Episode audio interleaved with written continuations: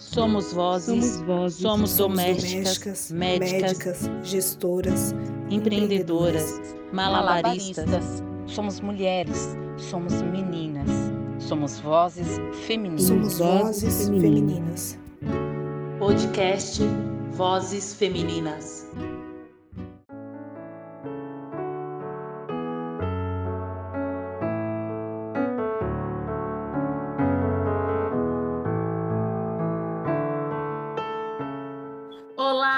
Seja bem-vinda, bem-vindo e bem-vindes ao Vozes Femininas. Eu sou a Catiana e estamos em mais um episódio, hoje com o tema Evangelizar, comunicar para acolher. O Vozes Femininas é uma produção coletiva que tem a participação da Júlia Lúcia, da Kelly Baptista e da Judias. A cada episódio, eu, Catiana Normandia, compartilho a apresentação com uma dessas companheiras. E neste episódio, quem me acompanha é a minha parceira Júlia Lúcia. Olá, Júlia! Olá, Catiana, que alegria te encontrar aqui de novo no Vozes Femininas. E olá, você ouvinte. Bem-vindos ao nosso podcast, que nesse mês de outubro de 2020 está com uma temporada especial sobre espiritualidade.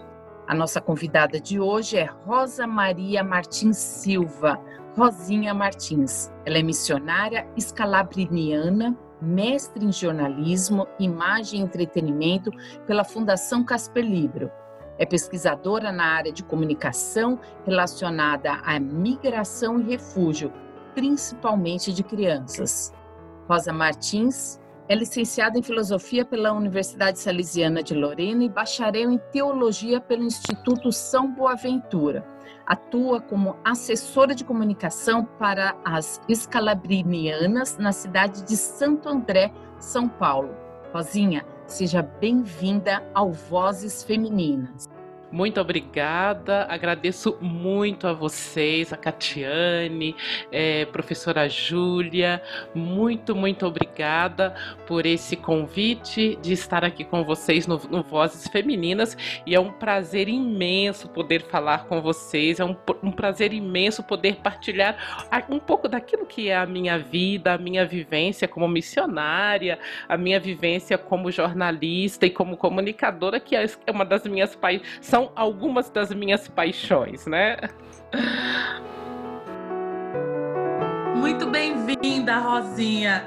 É, te escutar assim sorrindo, é, já fala assim, nossa, que alegria, né? Então eu tenho certeza que vai ser uma conversa muito prazerosa. O Vozes é nosso. Rosinha, conta para nós e para o nosso ouvinte quem é a Rosa Maria antes de ser essa missionária e também aproveitando, né? É, como é que foi o seu chamado para. Eu não sei se a gente pode falar assim, né? Para servir a Deus, porque eu entendo quando a gente está na missão, a gente tá, não está nem servindo mais do que servir o outro, é servir a Deus. Então, conta aí pra gente. Então, olha só, eu nasci numa família muito católica. Papai e mamãe eram muito católicos, né, de participar das missas todos os dias, na medida do possível, todos os dias da semana iam para a igreja. Meus pais são eram muitos, muito católicos mesmo, né? E nós somos uma família de dez irmãos e todos nós crescemos é, é, sob essa base, sabe, do, do sobre essa base do cristianismo, né, da fé católica.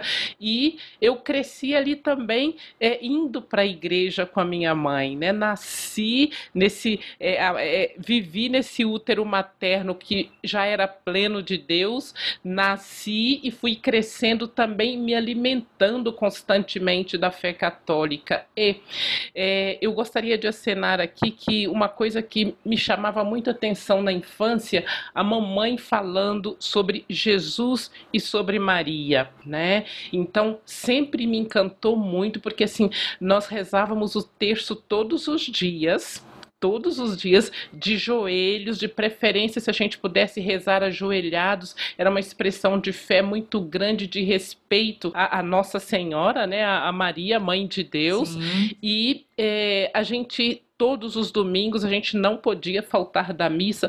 Por que, que eu estou dizendo isso? Isso me fez fazer a escolha, uma escolha radical pela pessoa de Jesus. Né? Eu conheci Jesus desde o seio materno, desde o seio da minha mãe e fui me apaixonando por ele. E essa paixão foi se dando de que maneira? Essa paixão ia se dando a partir das missas que eu participava, das rezas que eu tinha em casa e meus pais também eram muito caridosos. Papai e mamãe é, participavam desses movimentos, desses grupos de vicentinos, obras de caridade que tinham na minha cidade e eu sempre os acompanhava, recolhendo alimentos, pedindo ajuda para os pobres. As pessoas que passavam na minha porta, que eram pobres, mamãe sempre tinha um colchão para poder é, oferecer uma, uma cama para aquela pessoa, né? Mamãe sempre tinha alimentos para poder oferecer para as pessoas que pediam ajuda na nossa porta. Então, isso foi é, é criando um caráter em mim muito muito sensível, muito sensível ao outro, né? E aos seis anos, a minha vocação nasce. Você pergunta como nasce essa minha vocação, esse meu chamado. Você está correta quando você diz é chamado. É um chamado mesmo. E você sabe, Sim. Tiane, que tem um mistério nesse chamado. Se você me perguntar, mas como? Eu não sei explicar como. E vou te dizer por que, que eu não sei explicar como. Como é que isso se dá. Como católicos, nós vamos dizer, é, o Espírito de Deus é como que te dá um toque. É, o, o, profeta Isaías vai dizer: Você me cativou, eu me deixei cativar. É um momento que o Espírito de Deus é, te, te toca, te encanta e você se sente cativado e você não sabe mais dizer não, não tem outro caminho, o caminho é esse, né? Sim. Então, eu me recordo que eu tinha seis anos de idade, fui para a igreja com a mamãe. Né? E é, do outro lado, nos bancos do outro lado da igreja, tinha uma, uma, uma, uma senhora de, com uma roupa azul. Resumindo, era uma freira com um hábito azul. Eu tenho na minha memória a cor desse azul até hoje. Eu não sabia quem era aquela mulher, mas eu dizia, eu sabia que era uma pessoa de Deus, porque eu disse, puxei a saia da mamãe e disse assim, mamãe, quando eu crescer eu quero ser como aquela mulher lá e, e, e, e persegui isso. Se você me pergunta, mas assim, eu, eu não sabia exatamente quem era aquela mulher lá. Eu sabia que era uma mulher de Deus e eu acho que na minha mentalidade eu sabia que ela tinha uma vida especial. Nunca mais vi aquela irmã depois da missa. Eu não fui atrás dela. Eu sentia que ela era uma pessoa de Deus e que ela fazia alguma coisa bacana, né? E, e, e assim fui. Fui catequista. Aos 10 anos eu já dava catequese para crianças de pré-escola, né? Novinha! É, muito novinha. E o padre da minha cidade ficava encantado de ver assim o meu empenho empenho ali, né? Então fui uma pessoa que gastei a minha infância e a minha adolescência trabalhando na igreja, sabe? Eu não pensava em namorados, eu não pensava eu tava, estava concentrada nisso, sabe? Eu queria estar onde papai e mamãe estavam o tempo todo. E assim nasceu a minha vocação. Eu queria ter vindo para um convento aos 12, 13 anos. A mamãe me orientou sabiamente. Estamos falando de vozes femininas. A voz feminina da minha mãe me orientou muito, né? Ela dizia: minha filha, termina de estudar. Eu terminei o ensino médio com 15 anos, né? E já vim para o convento convento, né, com 15 anos, no finalzinho dos meus 15 anos, eu já estava entrando no convento. Então, assim, a minha vocação nasce assim, e tem um mistério de Deus ali, né? Eu acredito que Deus usou aquela irmã para confirmar a minha vocação, aquela mulher de hábito azul. É, ali ele confirmou a minha vocação, né? E para mim, assim, é um prazer muito grande, né? Assumir essa radicalidade do evangelho, vamos dizer assim. Se você me perguntar, eu te digo, o que é que te que é que te confirma, Rosinha, nessa vocação que você escolheu de viver é, é, é, a vida conventual a serviço dos outros? Eu me emociono porque o que me, o que me convence de estar aqui nada mais é que a pessoa de Jesus que me encanta. Eu tive muito contato a minha vida toda com os fatos, os feitos, os atos de bondade da pessoa de Jesus. É ele quem me é ele quem me quem me é o meu gás. Dá forças, né? Te dá É, forças. é, ele, ele- ele é o meu gás, entende? Ele é o meu Uhum. gás. E ele me convence, ele me convence que eu sou uma das pessoas que precisa fazer a justiça acontecer nesse mundo. A igualdade, a solidariedade, o reino de Deus, onde as pessoas tenham a sua dignidade, a sua dignidade garantida. Não ferida, não ameaçada. Então, é Jesus quem me confirma isso. A cada dia de novo nos desafios da vida, ele me confirma isso. Então eu estou com meus olhos fixos nele. Fixos nele. E essa fixação no- no- em Jesus me faz vem, me faz enfrentar todos os desafios que, que, que, que uma, que uma vida consagrada é, me propõe, entende? Um pouco por Entendo aí. perfe... Nossa, eu entendo perfeitamente. Essa sua emoção é bem forte. Você falando assim, a gente, eu mesmo fico aqui lembrando muito de São Francisco, de Santa Rita, né, de Santa Terezinha, que é muito do mesmo caminho que o seu, assim, né? Lindona, né, Júlia? É emocionante ouvir o relato da, da Rosinha, porque ele é tão cheio de verdade naquilo que ela professa, naquilo que ela sente, e que nos coloca diante de, dessa ideia da espiritualidade como aquilo que nos comove e nos envolve. E uma entrevista para o site da CRB, que é a Conferência dos Religiosos do Brasil, é, Rosinha, você diz que se encantou pela missão de São Carlos Borromeu. E conta para nós o que é essa missão e há quanto tempo você está nela.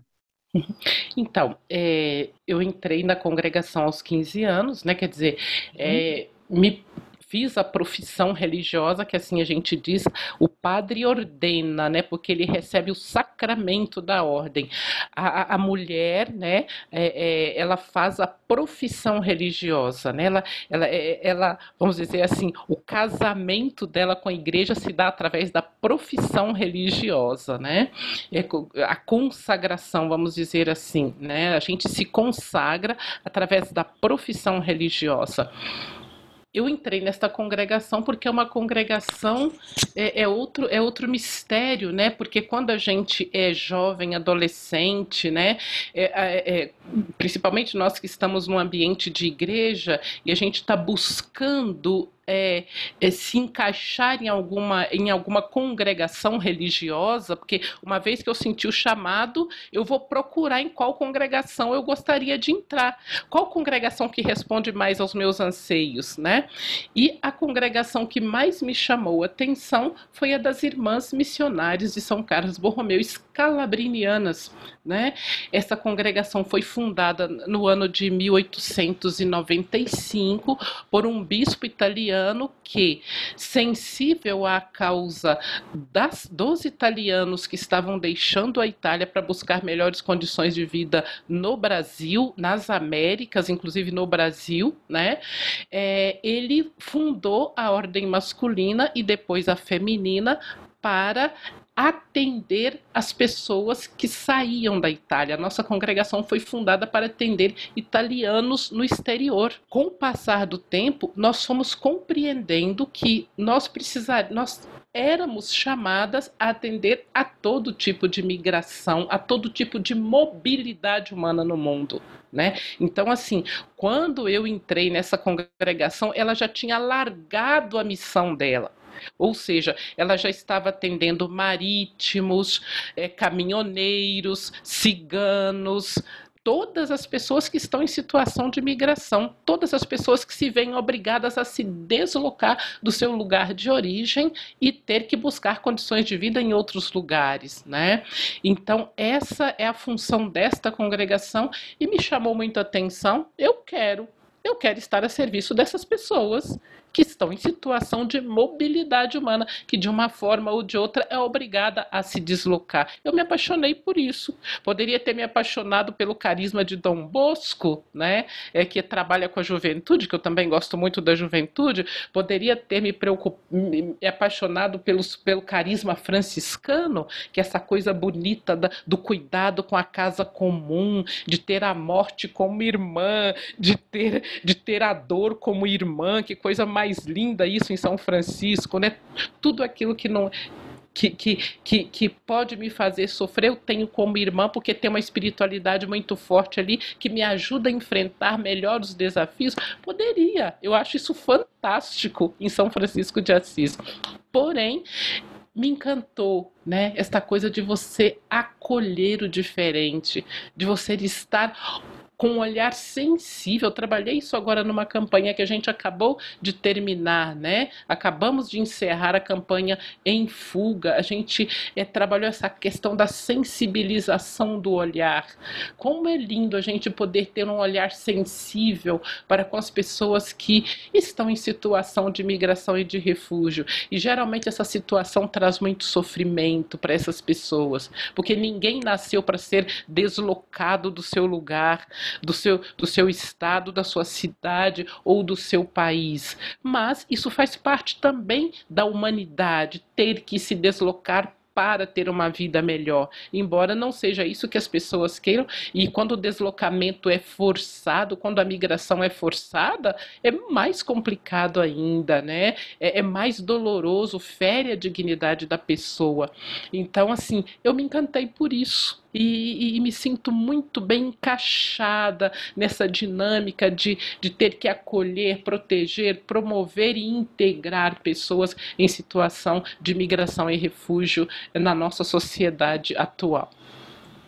E atualmente essa questão do, da migração e dos refugiados, ela se tornou ainda mais evidente, preocupante preocupante. A gente tem um contingente enorme de pessoas de diferentes nações que são obrigadas a deixar os seus países e quando chegam é, em outras culturas, em outras, em outros continentes, muitas vezes eles têm enfrentamentos de toda ordem. Então, o seu trabalho, o trabalho da missão escalabriniana, ela se tornou urgente nessa uhum. demanda que a gente, que o mundo está é, vivendo atualmente, né, Rosinha? Uhum, uhum. Sim, é muito, é muito atual. A gente costuma dizer assim, né? Imagina lá atrás o fundador pensou nos deslocados que saíam da Itália. E como assim a ação de Deus ela vai, é, por isso que a gente diz que o espírito de Deus ele é atual, né? Ele vai mexendo, ele vai movendo as pessoas de boa vontade para enxergar a, em cada tempo as realidades daquele tempo e como responder a essas realidades, né? É muito gente, esse carisma ele é muito atual, essa missão escalabriniana ela é muito atual, né? De fato é uma missão muito momento atual que a gente precisa mesmo é, é estar atentas, não só atentas né, a esses movimentos migratórios, como atuar atuar, né? Atuar no, no, sentido de defender a vida dessas pessoas. Não é fácil, gente. Não é fácil para os migrantes e para os refugiados, como disse a professora Júlia, que chegam é, para nós que vivemos assim bem mais perto deles, né? Talvez a gente esteja muito mais perto deles do que você que está nos ouvindo, porque a gente os acolhe nas nossas casas de acolhida, né? Aqui em São Paulo nós temos casas de acolhida com mais ou menos 15 nacionalidades nacionalidades diferentes. Essas pessoas têm um trauma muito grande, porque as travessias são muito duras. Né? Eu, por exemplo, sou uma deslocada porque eu saí do, do interior de Minas para vir para vir para uma missão, mas é, é uma coisa um pouco diferente. Eu não fui forçada a sair, sabe? Imagina uma pessoa que sai da Síria, ela foi, ela foi forçada, ela foi violentada, ela foi empurrada do lugar dela de origem. E trau, os traumas, gente, são grandes, são enormes. Então essas pessoas precisam de acolhida, elas precisam ser ouvidas. Não existe acolhida sem ouvido, não existe acolhida sem audição, não existe acolhida sem olhar. Não existe acolhida sem tato. As pessoas que chegam acabadas de uma travessia, elas querem que você pegue na mão delas. Elas querem que você, no mínimo, no mínimo, já ajuda, já cura, você olhar para elas, você tocar nelas, pegar na mão, apesar de que agora nessa pandemia tá mais difícil, né? Sim. Mas pegar na mão, abraçar, escutar. Essas pessoas precisam de quem os escute e escute com coração, sabe? Meio que entre no mundo dela, que a gente vai chamar de compaixão. Compaixão é você, você se colocar todo por inteiro no lugar do outro. É só assim que você vai conseguir ajudar a pessoa. Se você não se coloca por inteiro no lugar do outro, você não vai acolher, você não vai proteger, você não vai promover, você não vai integrar né? Então é fundamental esse olhar sensível. Eu acho que o olhar sensível é uma porta para acolhida. Quando você olha, o seu coração se move, os seus pés se movem, o seu corpo inteiro se move para acolher. E aí você acaba se comprometendo, né? Porque te compromete, né? Uma vez que eu me disponho a acolher, eu, eu, eu me comprometo por inteiro né? Isso não só sou só eu, no caso, que sou uma missionária, que sou uma religiosa, né? É, é, é, qualquer um de nós, quando a gente se dispõe a acolher, a gente se compromete. Porque se você olha sensivelmente para uma pessoa que está em situação de refúgio, você vai se sentir meio que convidada, convocada, quase que obrigada pelo olhar da alteridade sofrente a, por exemplo, procurar uma cama, procurar uma casa, procurar uma água, procurar uma comida então compromete, né? Quando a gente olha sensivelmente para o outro, a gente a gente se compromete com ele.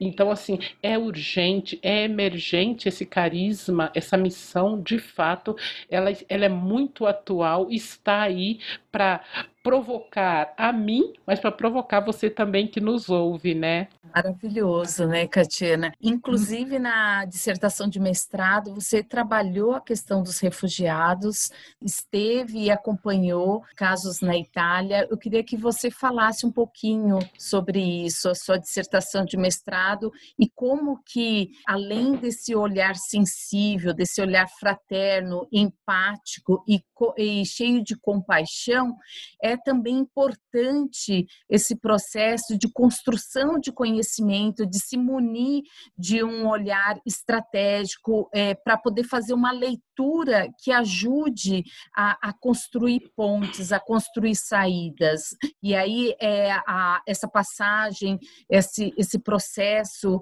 que você teve no mestrado, ele também te capacita para estar com mais qualidade nesse processo que você desenvolve junto à população de refugiados e imigrantes, não é isso, Rosinha? Com certeza, Júlia, é fundamental a gente a gente conhecer, a gente pesquisar, a gente aprofundar o tema da migração a migração em si, as suas consequências, né?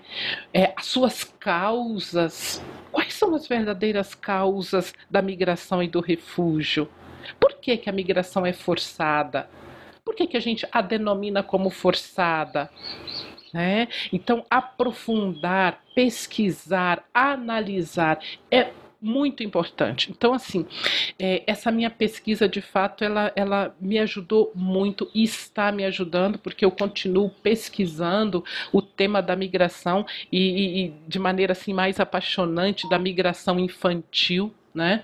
É, na verdade, eu, eu, fiz essa pesquisa no exterior, né, na Itália, fiz um recorte na Itália, porque a ideia era é, entender um pouco o processo migratório de crianças e adolescentes que saem principalmente porque a maioria que atravessa o Mediterrâneo são pessoas que saem da África, da África do Sul, da África Central, que na Europa eles vão chamar de subsaarianos, porque os subsaarianos para o italiano ou para o europeu são as pessoas de cor negra, assim como a minha. Porque as pessoas do norte da Itália, elas têm uma, uma pele do norte da Itália, não, do norte da África, são ah, pessoas africanas, mas que têm a pele mais clara. Então, se é do norte da África para baixo, são os chamados de maneira assim meio pre, meio meio, meio é, é pejorativa. Meio pejorativa, obrigada, meio pejorativa os subsaarianos, né? E, e chamá-los de subsaarianos também já cria toda uma estratégia de não acolhida naqueles que, que encontram com essas pessoas quando chegam na Europa, né?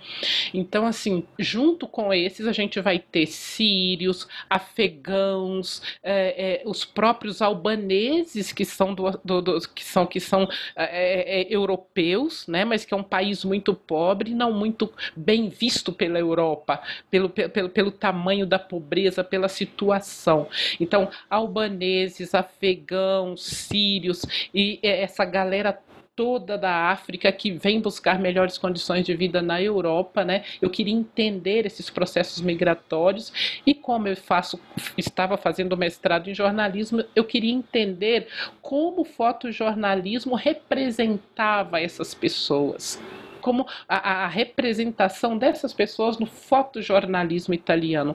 E foi uma, uma pesquisa assim muito bacana, que ela teve um outro caminho, porque na verdade a minha intenção era é, compreender como o fotojornalismo representa esse pessoal, nos jornais, na televisão, mas aqui eu peguei mais os jornais, trabalhei mais com os jornais, né?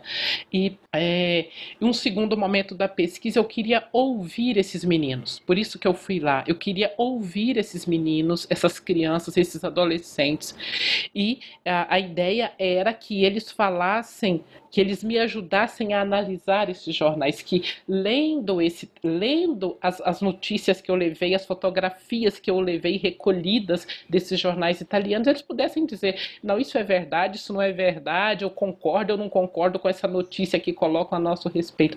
Mas para minha surpresa, para minha grande surpresa, quando eu coloquei essas imagens na, na, na à frente desses meninos para que eles falassem sobre elas, é, foi como que um, uma, um, como se eu tivesse atiçado a memória deles. Eles começaram a me contar com emoção e com lágrimas todo o processo de travessia que eles tinham feito. Aí o meu trabalho tomou um outro curso e foi fantástico, foi fantástico. É, é para mim foi um momento assim também é que como religiosa e como pesquisadora foi um momento assim de, de cura também.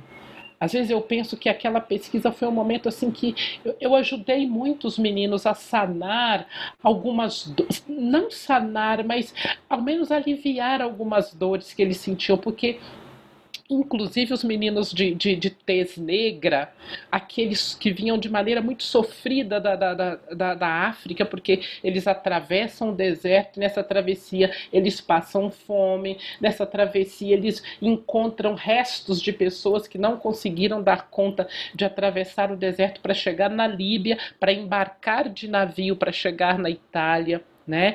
Então, assim, imagina o trauma desses meninos, as ameaças que eles iam sofrendo pelo caminho, tem, tinham que pagar uma, uma quantia em dinheiro que, que eles tinham que pedir isso para as famílias né? As torturas que eles sofriam pelo caminho foi, eram presos em campos de torturas de traficantes humanos na, na Líbia, o que acontece até hoje. Se vocês leem, lerem os jornais, vocês vão ver como é a questão do tráfico de pessoas na Líbia, das torturas que esses migrantes que vêm tentar real, realizar um sonho na Europa, o sonho às vezes morre na Líbia, porque ali na Líbia é, é uma coisa complicada que não dá para falar para vocês aqui. Né? Então, assim, foi muito interessante, me clareou muito. Né? Eu, eu, eu tenho muito mais clareza do que é esse fenômeno de, de travessia, de migração hoje. Né? E foi uma experiência assim muito rica de poder ouvir esses meninos, de poder ser um pouco mãe deles ali. E esses, o que eu ia dizer é que esses, por exemplo, que vinham da África, quando eles me olhavam, porque a Itália é totalmente branca. Então, assim, quando eles me olhavam, é como se eles vissem em mim uma mãe, uma tia, uma irmã, e comigo eles queriam partilhar a vida, coisa que eles não gostam de fazer com os educadores na Itália, nas casas de acolhida onde eles estão. Quando eles me viram, eles pediam para o educador que queriam falar comigo. Vocês imaginem a minha emoção né? Puxa, era um momento de eu sentia assim como se fosse eu fosse um meio que um anjinho que Deus tava, estava colocando na mão na, na, na à frente deles para aliviar um pouquinho da dor e do sofrimento, né? Mas é, né, Rosinha? Mas é, né? Você era um, é, é a anja que estava aparecendo. Tem essa questão da representatividade. Você, enquanto mulher preta, retinta, então eles se via em você. Uhum, sim, Por isso a confiança, né? A confiança uhum, de falar. Uhum, sim, e todos os outros meninos, os afegãos, os albaneses, né? A gente era muito bem acolhida por eles, porque eles sabiam que, que eram pessoas que os queria bem, né? Que acreditava neles, né? Como todas as missionárias e todos os leigos que trabalham na acolhida desses meninos, que são pessoas que cheias de boa vontade que estão ali para fazer esse processo de, de acolhida e de integração deles. Foi uma experiência assim muito rica que eu acho que de fato vale a pena, né, a gente aprofundar e é preciso, como a Júlia dizia, aprofundar, né? A gente não pode só é, é, é é legal fazer, é bom e é preciso fazer, mas esse aprofundamento é, é como uma estratégia para bem acolher, proteger, promover e integrar.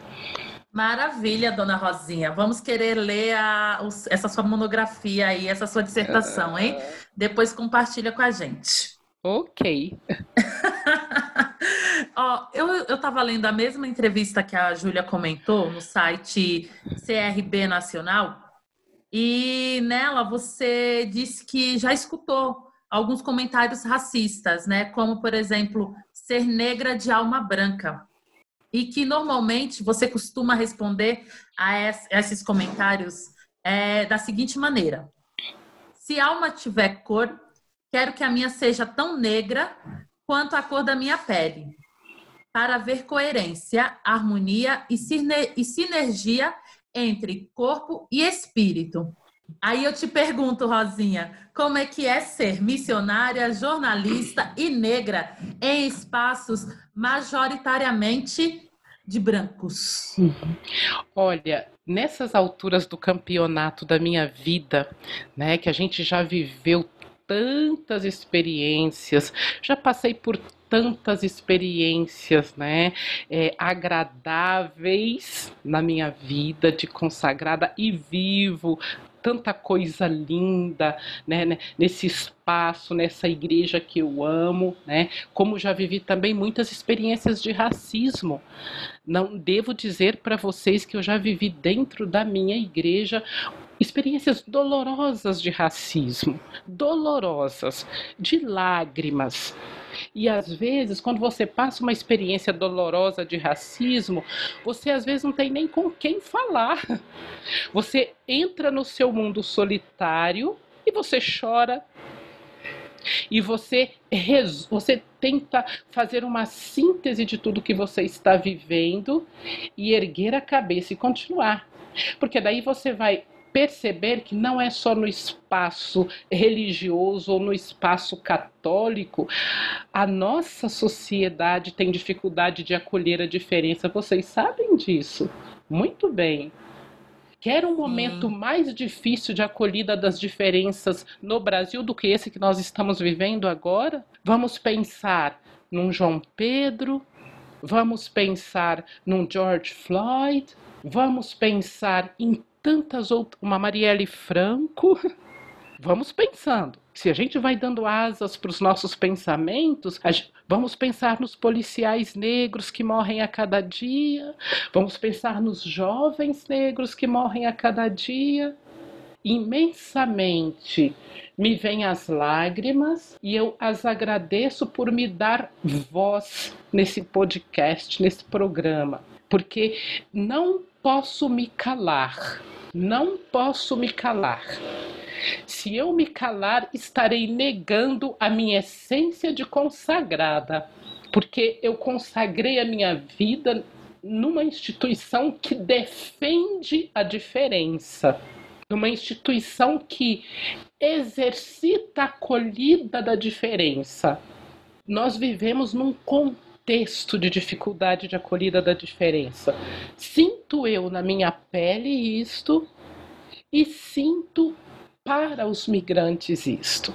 E vejo quanto para os migrantes e refugiados é difícil serem acolhidos, porque são japoneses, ou porque são chineses, ou porque são coreanos, ou porque são afegãos, ou porque são africanos. Né?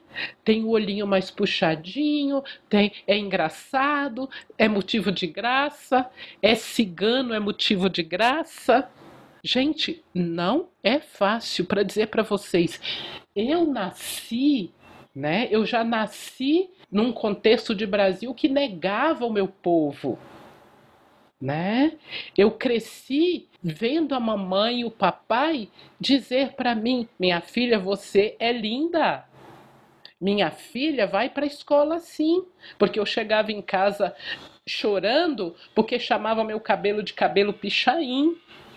Porque diziam que o meu nariz era chato. E papai e mamãe, que já tinham vivido tantas experiências, Deus o sabe, de preconceito, de racismo, né, de não acolhida, que às vezes sentiam que tinham que ficar no lugar deles para não se misturar com pessoas brancas, para não sofrer mais. Então, assim, é papai e mamãe que me fizeram ser essa mulher de garra, de nariz em pé, vamos dizer assim, se é que eu posso dizer assim, não nariz em pé no sentido de orgulhosa, não, nariz em pé no sentido de eu, eu reconheço muito bem quem eu sou. Eu sou uma mulher negra e poderosa no bom sentido e inteligente, no bom sentido mesmo de dizer, é, é, não sou menos que ninguém. Ninguém é menos que ninguém só porque é diferente, porque é um estrangeiro, porque é uma mulher negra, porque tem a pele clara ou porque tem a pele escura. Nós somos iguais e Deus nos capacitou a todos, né? Então, assim, para dizer para você, Catiane, devo ser sincera, não é fácil ser negra, Catiane, em lugar nenhum. Em lugar nenhum é fácil. Não mesmo, não mesmo. Você falando aqui também, eu fiquei muito emocionada com a sua fala e de te escutar, porque não é fácil, né? Por mais que a gente a gente tem que provar todo dia, né? Todo dia, todo dia, todo dia, todo dia que a gente é boa. Né? Porque ainda assim as pessoas tentam nos silenciar ou nos colocar num lugar de inferioridade, né? Uhum, uhum, uhum. Ou você, ou você encara, ou você silencia e se encolhe. Né? E aí, se você não quer se encolher, você vai ter que enfrentar os desafios, a dor e o sofrimento e calada, como você disse, porque se você falar alguma coisa, ah, você é sensível, você é uma negra sensível. Ou também, Rosinha, outra coisa que o povo gosta de dizer é: ah, você é violenta, você é grossa. É, é, porque a gente, se a gente fala, se a gente. Porque se a gente não abaixa a cabeça para esse monte de racismo, a gente é violenta, a gente é, é grossa, você... a gente não sabe dialogar, a gente é, é isso, a gente é aquilo, né? Exatamente. Então, olha o peso nas nossas costas. Olha o peso. Então, assim, o que eu, o que eu, o que me faz vencer na vida como rosa, como jornalista, como religiosa, é esse, vamos dizer, enfrentamento dessa questão. A gente precisa enfrentar. A gente precisa enfrentar. Às vezes, até com uma piadinha, sabe? Quando alguém vem com uma, uma gracinha de racismo com você, você fazer uma piadinha para você se manter em pé sabe? Porque você, se você às vezes, você, como você disse, se você rebater de maneira, de maneira assim, mostrando que você ficou chateada, pode ser até pior. Então você fazer uma piadinha, você ser é, é, você ter aquela delicadeza, às vezes, de ser, sabe, de fazer mesmo uma irônica, né? ser um pouco irônica, às vezes, entendeu?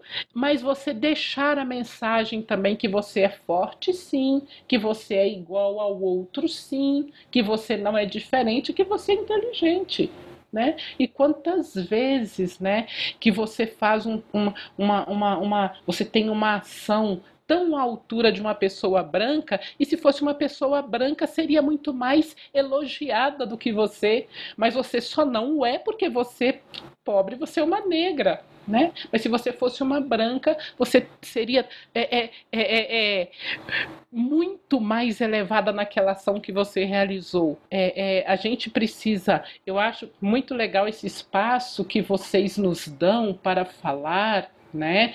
Porque é só dialogando, é só contando, é só ajudando as pessoas a ouvirem o que nós sentimos que a gente poderá vencer a questão do preconceito na nossa sociedade. A gente não pode ficar calado, não, a gente precisa falar sim. Né? Nossa, mas você está falando disso? Estou falando disso sim nesse programa. A gente precisa falar. Como é que as pessoas vão nos conhecer? Como é que as pessoas vão saber que isso dói em nós se a gente não falar disso? As pessoas só vão saber que o racismo dói muito em nós e queria ser você até um pouco mais enfática aqui, que o racismo mata, o racismo mata, né?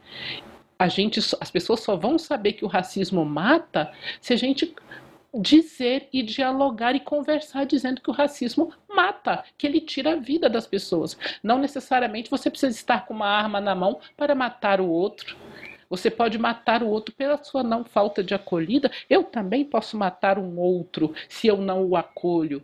Eu, como Rosinha negra, também posso matar uma outra pessoa. Então, assim, o desafio da acolhida é para mim, que sou negra, é para todos nós, brancos, amarelos, pardos, azuis, todos nós somos chamados a não matar. Opa, isso é uma premissa do Evangelho, hein? Uma premissa bíblica. Não matar. Né? Os dez mandamentos recebidos pelo profeta Moisés e que Jesus depois vem, vem consagrar isso, vem ratificar isso, não matar. Então eu ma posso matar o outro pela minha não acolhida. A não acolhida mata, a não acolhida fere, a não acolhida tira a vida. O olhar sensível, gente, é fundamental se a gente quer uma sociedade de paz. Se a gente quer uma sociedade justa, se a gente quer uma sociedade igualitária, e eu diria muito mais, sabe, Catiane? Vocês estão conversando com uma missionária, com uma freira, com uma religiosa, né? Muito mais a responsabilidade para nós como consagradas do Senhor. Né? Que feio para mim se eu não acolho os outros? Porque ele tem o nariz chato, porque ele tem o olhinho puxado que é chinês, japonês. Que feio para mim como consagrada. E é essa graça que eu peço a Deus todo dia, porque eu posso cair na tentação de não acolher. Eu posso cair sim na tentação de não acolher uma pessoa diferente da Rosinha. E para mim, esse é um grande desafio que nós, como igreja, que nós, como sociedade, precisamos encarar. Tem que ficar à, à vista de todos nós essa problemática. Né? Então, assim, no... veja como o nosso carisma é atual, veja como o nosso carisma, como a, a gente fala, chama de carisma a nossa missão, né? Carisma porque é um dom que a gente recebeu hum. do Espírito de Deus, a gente, uhum. por isso que a uhum. gente chama de carisma, né? O Espírito de Deus imprimiu essa responsabilidade a nós de acolher, proteger, promover e integrar migrante e refugiado. Olha o tamanho da nossa responsabilidade. Então, assim, a nossa missão é atualíssima e a nossa missão como escalabrinianas toca em primeiro lugar a nós como escalabrinianas. Como é que eu vou ajudar a sociedade a acolher se eu não acolho como missionária escalabriniana? Não é verdade? Né? Pois é. Então, então, o nosso exercício como escalabrinianas diário é esse a cada dia dentro da nossa comunidade, das nossas comunidades, nós estamos nesse exercício de, olha, nós, nós temos que exercitar em nós a acolhida. É exercitando, isso faz parte da nossa formação. Né? Em primeiro lugar, eu preciso exercitar a acolhida para acolher e para ajudar a sociedade a acolher. E isso é muito lindo, né? Nas escalabrinianas, né? Eu acho fantástico esse carisma, porque, em primeiro lugar, ele faz transformar a mim mesma. Cada escalabriniana deve transformar-se para transformar a sociedade. E isso é lindo, eu acho que essa premissa é maravilhosa. Também acho. Achei linda. Essa, o seu carisma é muito bonito mesmo. Muito linda. É, eu também estou aqui apaixonada e a congregação que você faz parte, Rosinha, ela desenvolve um trabalho muito importante aos imigrantes e refugiados. Eu queria que você falasse um pouco sobre como acontece esse serviço de acolhimento, é, em quais cidades vocês atuam aqui no Brasil. Uhum. Então, o nosso trabalho se dá de diversas formas, né? Vamos dizer assim, várias áreas pastorais, né? Nós estamos aí numa época, num passado num passado não muito remoto, né? Ou seja, sempre desde que nós começamos a atuar no Brasil como escalabrinianas, a gente sempre atuou é, atendendo os migrantes dentro do próprio país, né? Claro, nós tínhamos já missão fora do país, na África, na Europa, mas aqui no Brasil a gente sempre atuou, a nossa atuação maior sempre foi atendendo os próprios imigrantes, os próprios migrantes dentro do país, né? É a migração interna, né? Os cortadores de cana, né, os seringueiros, o pessoal da, das, os, os, migrantes, os barrageiros que trabalhavam, que trabalham nas hidrelétricas, na construção das hidrelétricas, é, enfim, é, o nordestino que vem para São Paulo, então a gente sempre teve muitos trabalhos nessa linha de é, quando o pessoal chega em São Paulo, eles vão para um centro de promoção do migrante que a gente chama e que nós temos até hoje esses centros de promoção, né? Na verdade, a gente antigamente a gente não tinha esses centros, a gente tem esses centros são mais recentes, né? A gente trabalhava direto na, nas barragens, no corte da cana no interior de São Paulo, por exemplo, né?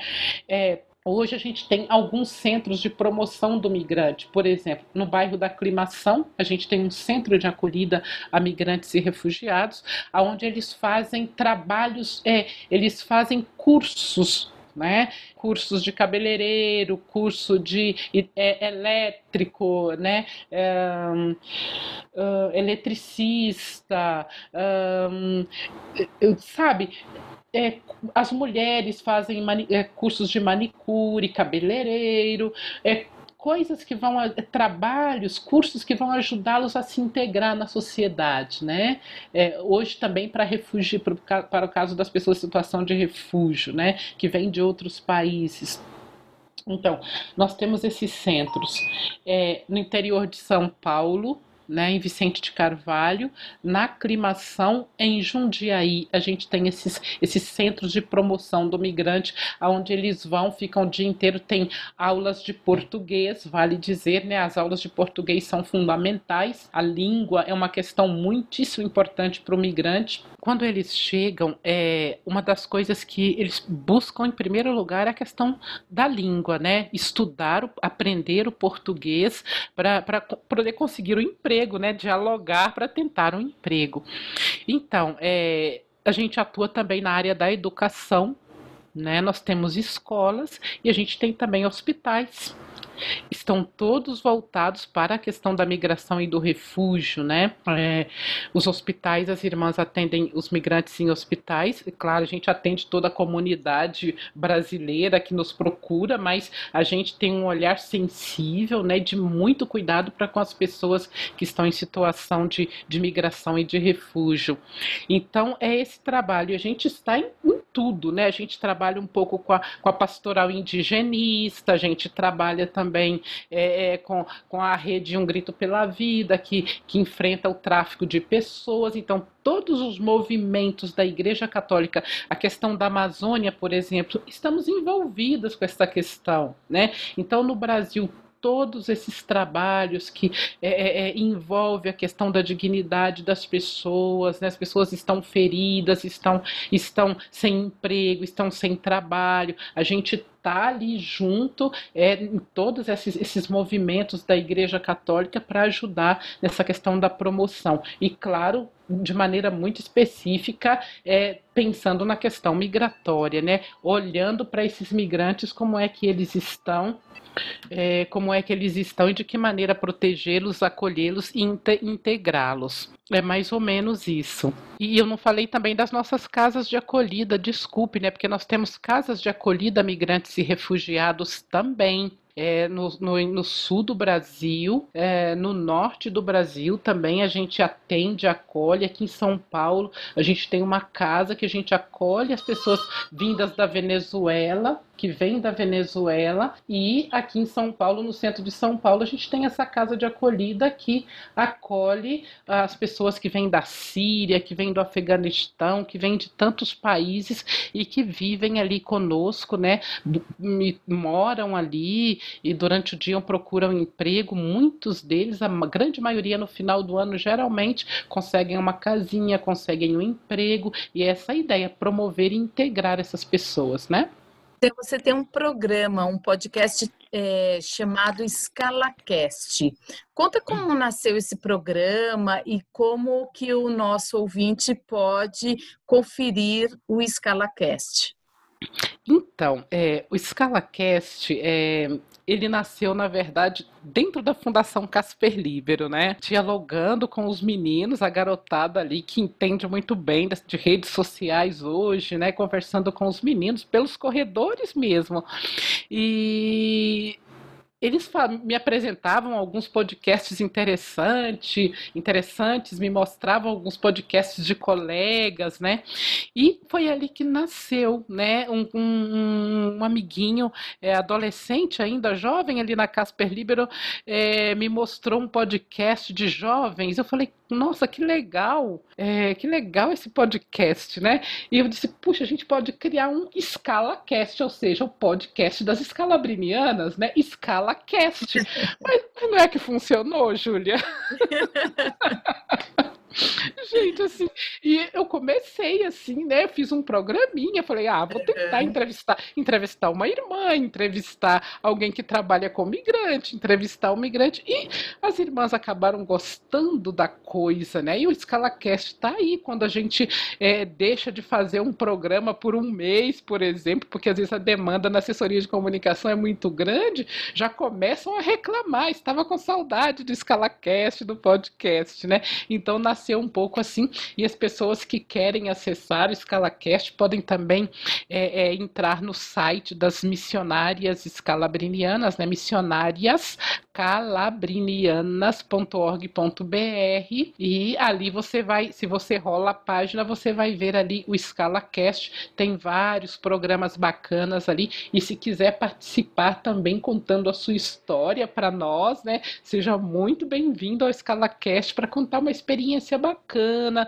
ou de refúgio ou de acolhida que você já já, já fez alguma acolhida para alguma pessoa em situação de migração, de refúgio, enfim. O EscalaCast está aberto para todo mundo, que é um podcast assim super bacana mesmo. A gente tem muitos programas legais ali que você pode curtir, tá bom? E conhecer também através dele a nossa missão também. Sim, eu, eu mesmo já estou escutando, tá aqui no meu radar, estou escutando, conforme dá também. Parabéns, viu? que legal, Gostei. obrigada. E vou compartilhar para outras pessoas que eu conheço que também estão em situação de refúgio, né, ou de migração. E Ai, Rosinha, você é muito linda. Ai, vocês Quero... que são. Obrigada a vocês Ai, eu... por essa oportunidade, viu? Dá vontade de ficar aqui conversando com vocês o tempo todo. Olha, eu, assim, você já tá. Você, nesse, nesse episódio você já me fez chorar e você tá me fazendo rir. Isso é muito lindo e eu tô querendo te abraçar. Essa pandemia vai passar, se Deus vai. quiser, e a gente vai poder vai. se abraçar, porque o abraço é necessário, né? A gente é... sente, como dizia um autor, a gente sente fome de pele, né? O ser humano precisa de pele, precisa de toque, isso, isso nos enriquece, nos ajuda a viver mais, né? Mas vai, vai passar, se Deus quiser. Vai sim. E aproveitando. E a gente vai se abraçar. Se Deus quiser, porque Deus é maravilhoso. E aproveitando quando você fala, né, que a gente precisa de toque, né? E, e, a gente, enquanto. Eu não sou missionária, né? Infelizmente. Eu, eu ainda não recebi o chamado. Pode se tornar uma. Exatamente. Mas a gente tem a nossa santa baiana, né? A irmã Dulce. E ela, ela tem um trecho de uma fala dela que ela diz assim: Habitue-se a ouvir a voz do seu coração.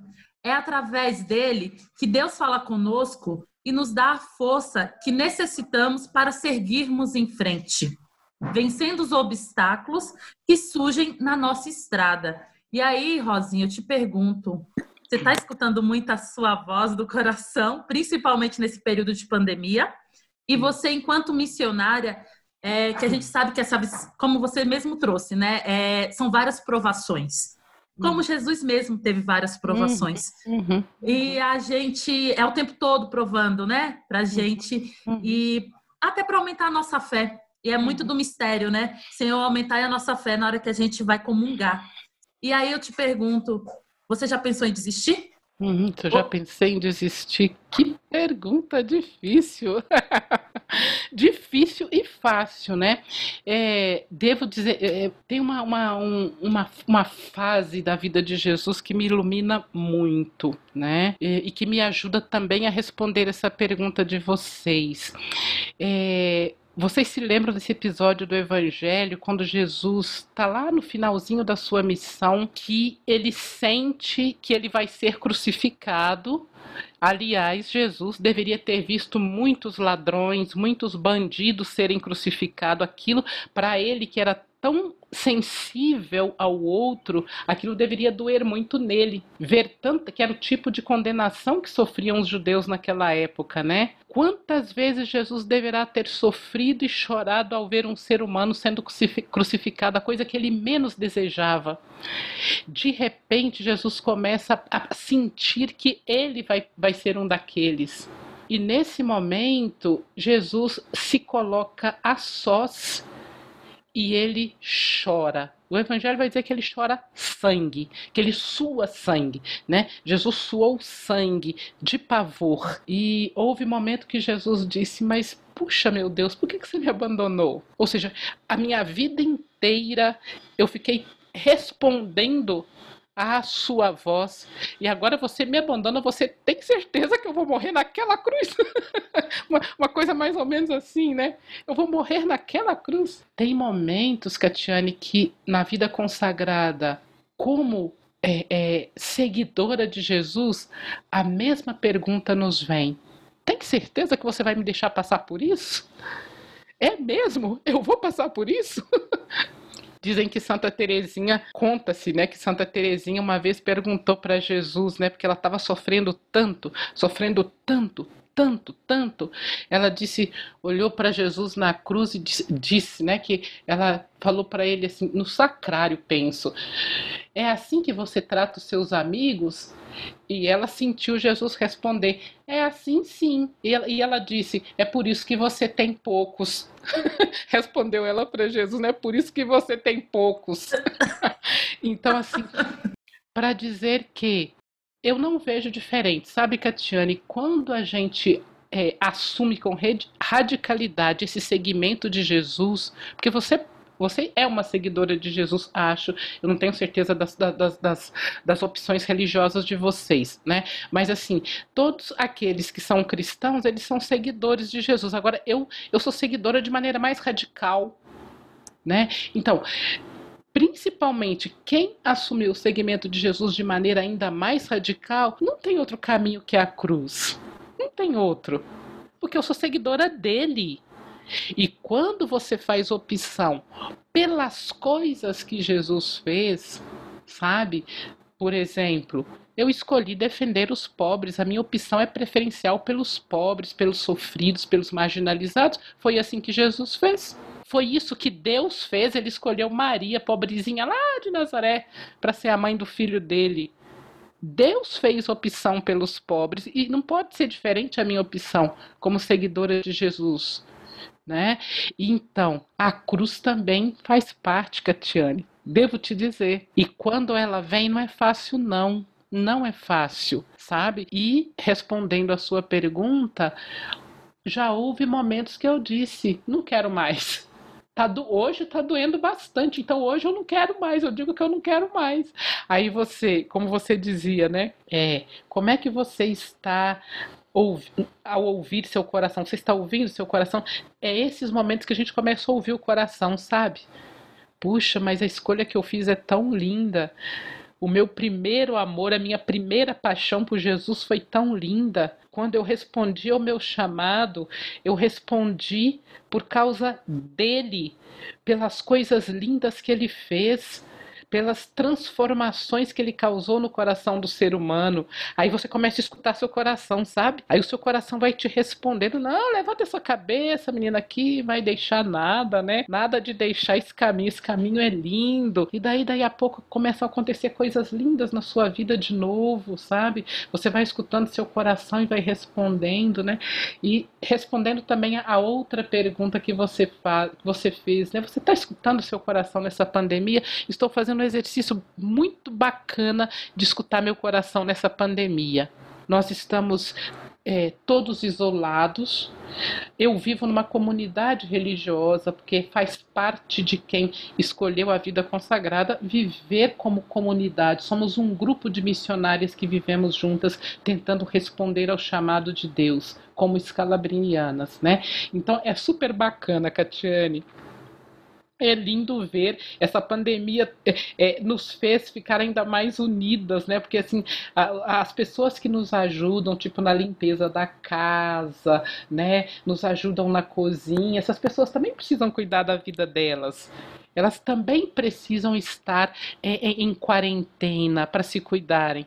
E daí nós temos que fazer tudo. Por exemplo, além do meu trabalho de jornalista, eu preciso encarar para valer, é, é, é, é, dividir entre limpeza da casa, entre cozinha e entre o meu trabalho de jornalista e daí? Nós não precisamos é, cuidar da nossa vida e da vida do outro, então vamos nos ajudar. Então, assim, a gente está no exercício bonito de entreajuda aqui na casa, por exemplo. É uma forma da gente ouvir o coração.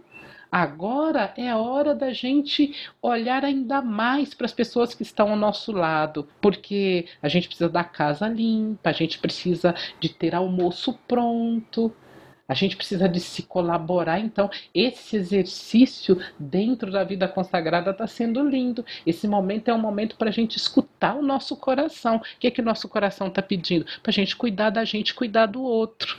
Às vezes dá uma vontade de aglomerar, né? Mas a gente não pode aglomerar, a gente não pode sair para visitar as nossas outras irmãs, a gente não pode nem sair às vezes para visitar os migrantes de uma outra comunidade, porque eles precisam se cuidar, a gente precisa cuidar também da gente. Então, é um momento, esse momento da pandemia, eu acho que sua pergunta foi fantástica, porque eu acho que esse momento da pandemia é o momento para a gente escutar o coração da gente sabe? Para a gente estar mais com a gente mesmo, para a gente estar mais com as pessoas que estão com a gente dentro de casa, sabe?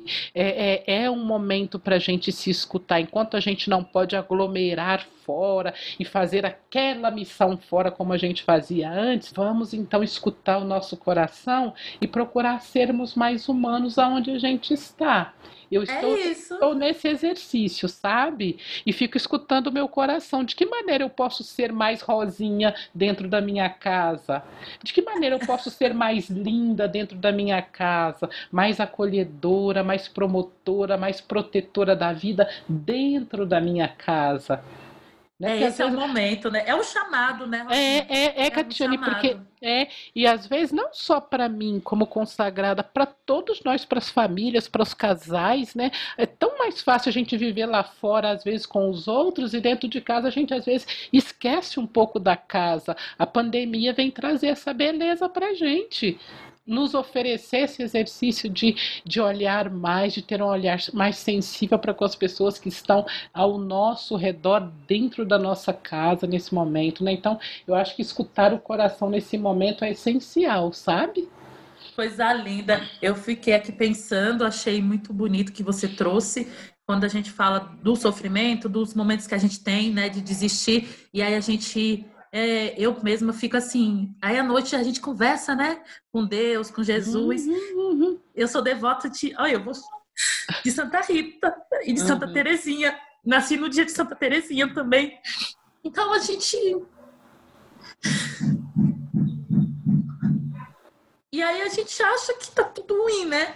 Eu não sei, assim, parece que depois que a gente conversa, principalmente quando você vai dormir, né? Que você tá num dia que não é tão legal, no outro dia já fica tudo tão maravilhoso que parece que nem foi aquela coisa toda, né? Uhum. Esse é o mistério da fé e é um mistério bonito e que faz a gente todo dia é, entender que há algo maior, né, grandioso, uhum. para além desse planeta, para além deste mundo que a claro. gente vive.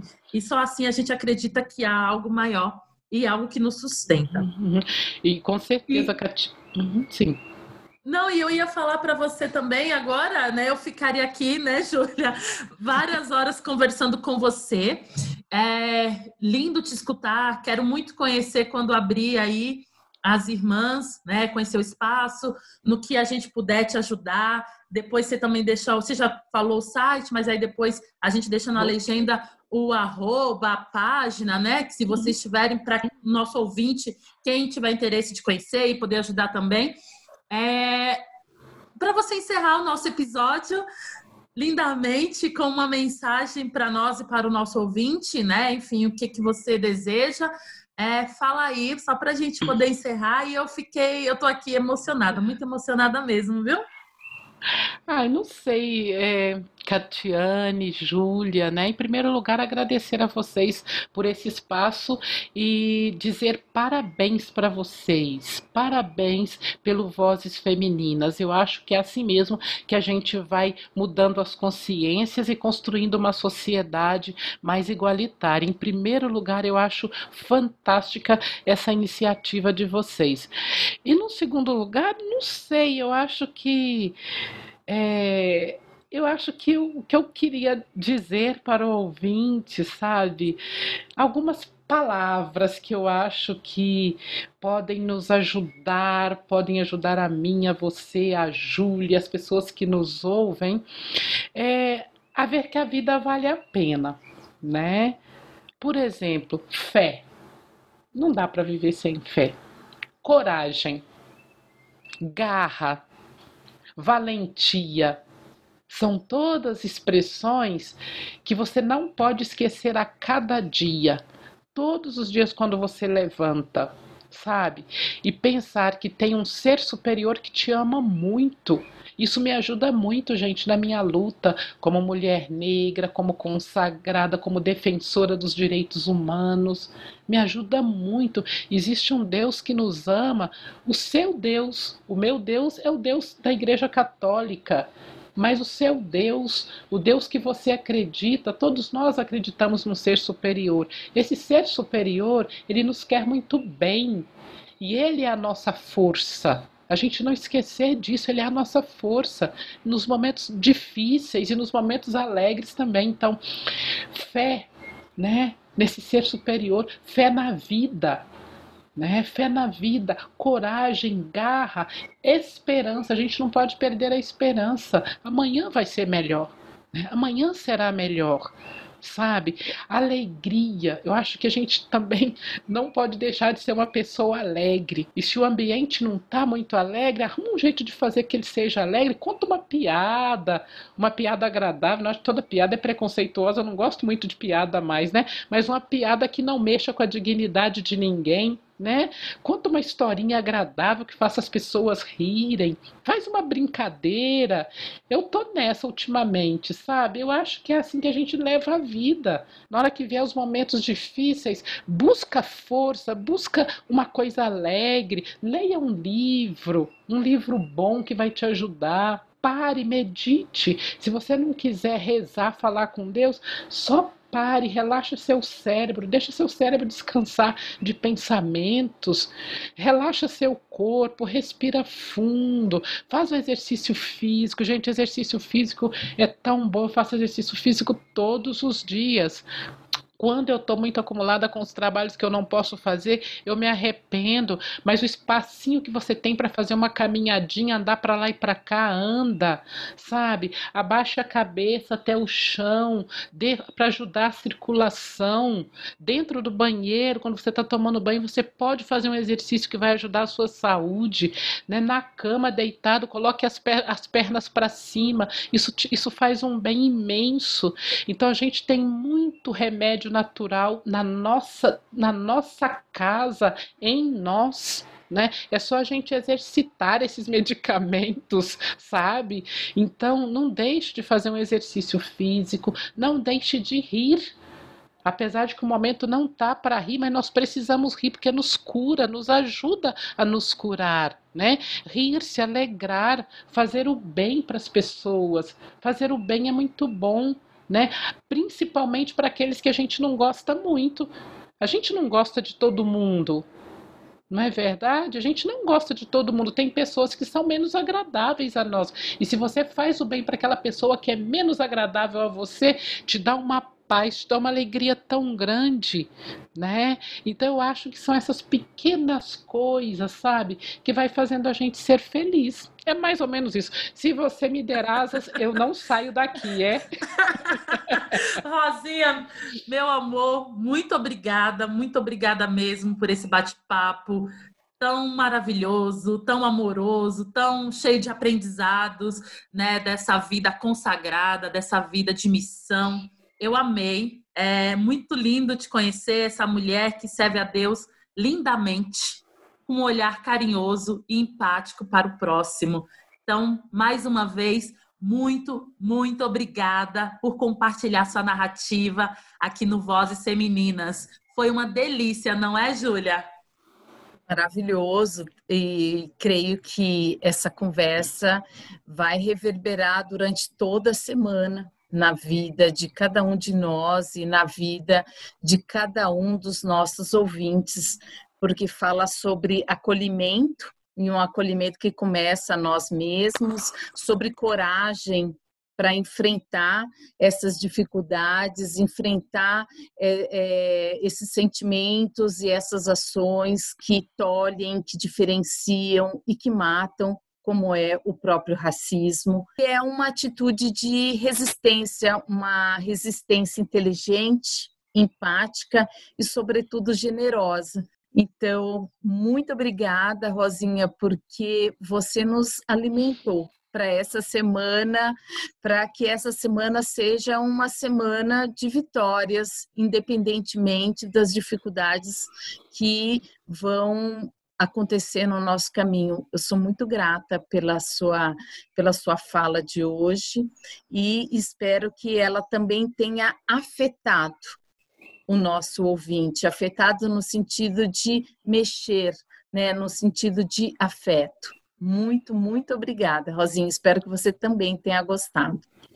Eu que lhes agradeço imensamente, Júlia. Que prazer estar aqui com vocês. Que prazer imenso. Muito obrigada por essa oportunidade de poder partilhar, né? Partilhar experiências. Muito obrigada. Vamos deixar também no, na legenda os seus contatos, os sites, para que o nosso ouvinte, quem tiver interesse, acessar. É isso, né? Muito, muito obrigada. Esperamos que você, nosso ouvinte, também tenha gostado dessa voz feminina maravilhosa, que foi a nossa convidada de hoje, Rosinha Martins. E te convidamos a assinar o nosso podcast, a compartilhar com as amigas, com os amigos e com os amigos. Lembrando que toda segunda-feira há um episódio novinho do Vozes Femininas. sempre com uma mulher incrível para compartilhar sua narrativa. Júlia, muito obrigada pela companhia de hoje. Até o próximo. Até o próximo. E para você ouvinte, por conta do isolamento social, esse episódio do Vozes Femininas foi gravado com cada participante em sua casa. Portanto, se você identificou algum som suspeito ou algum efeito sonoro especial, peço que desconsidere. O Vozes Femininas tem apresentação e roteiro de Catiana Normandia, Kelly Baptista e Júlia Lúcia de Oliveira. Identidade e produção visual de Ju Dias, da agência Bora Lá. Produção e conteúdo para mídias sociais de Catiana Normandia e Kelly Baptista. Edição e mixagem minha, Júlia Lúcia de Oliveira. Até o próximo Vozes Femininas.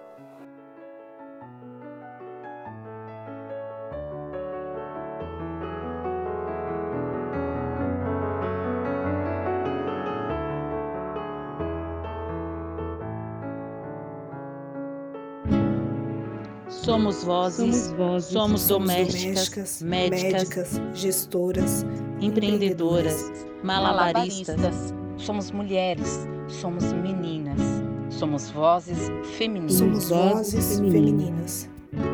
Podcast Vozes Femininas.